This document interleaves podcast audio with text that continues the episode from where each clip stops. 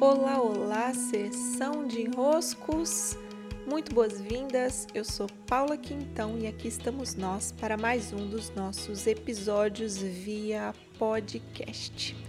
Esse ano, além do podcast, eu estarei também pelo canal do YouTube. Vocês me encontram por lá. Eu reestreiei um novo canal e por lá eu vou dar esmiuçamento a algumas questões, desenvolvendo pontos que talvez por aqui eu não o faça.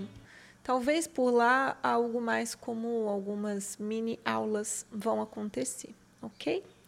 E no último vídeo que eu publiquei, eu falei sobre as metas precisarem estar ancoradas em valores, valores que inclusive transcendem a nossa própria existência. E hoje eu quero falar um pouquinho mais sobre um dos aspectos que nos ajudam a ancorar essas metas em valores, certo? Existe um exercício que eu costumo fazer com os meus grupos, e o grupo dos rituais fez esse exercício muito bem. Os, os grupos dos retiros também costumam fazer esse exercício muito bem, que é o exercício do necrológico.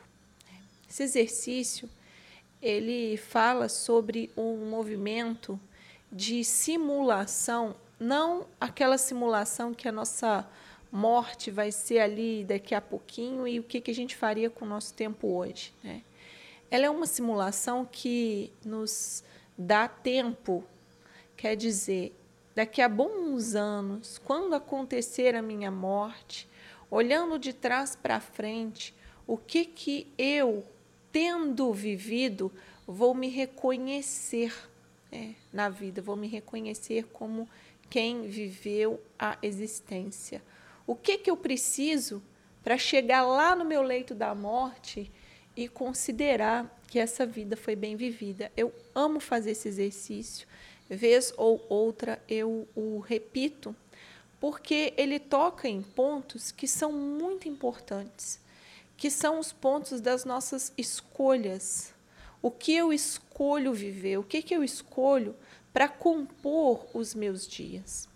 E aí, é, fazer esse exercício, ou nós temos por hábito né, fazer alguns exercícios assim, né, de cunho mais de visualização e de centramento, Fazer exercícios assim é sempre muito bom, nos coloca em contato com o que realmente é bem essencial. Né? Só que o que, que acontece? Acontece que na rotina comum, essa rotina de dia a dia, nós vamos nos esquecendo dessa parte que é mais sutil que são os nossos valores. E é esse ponto que eu quero trazer para o nosso episódio de hoje. O dia a dia comum, é esse que a rotina tem que acontecer, esse que as coisas banais precisam acontecer, desde um varrer o chão até lavar a louça, até ficar fazendo logísticas preso no trânsito um tempão. Esse dia a dia comum, ele tende a nos levar a um esquecimento desses valores. É o que chamam de maia, essa simulação onde estamos inseridos.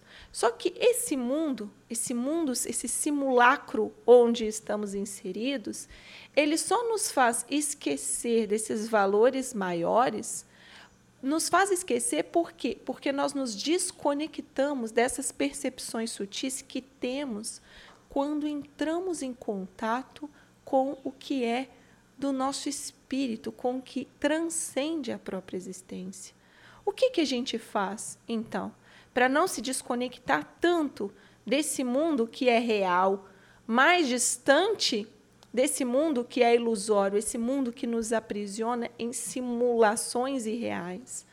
Nós precisamos ter tempo no nosso dia, ter espaço no nosso dia para práticas de conexão com o sutil. É o que os orientais tanto reforçam, por exemplo, as práticas meditativas, ou como nós ocidentais temos como cultura muito forte também as práticas que chamamos religiosas. Não necessariamente ir a um templo, ir a uma igreja, mas nos colocar como igreja.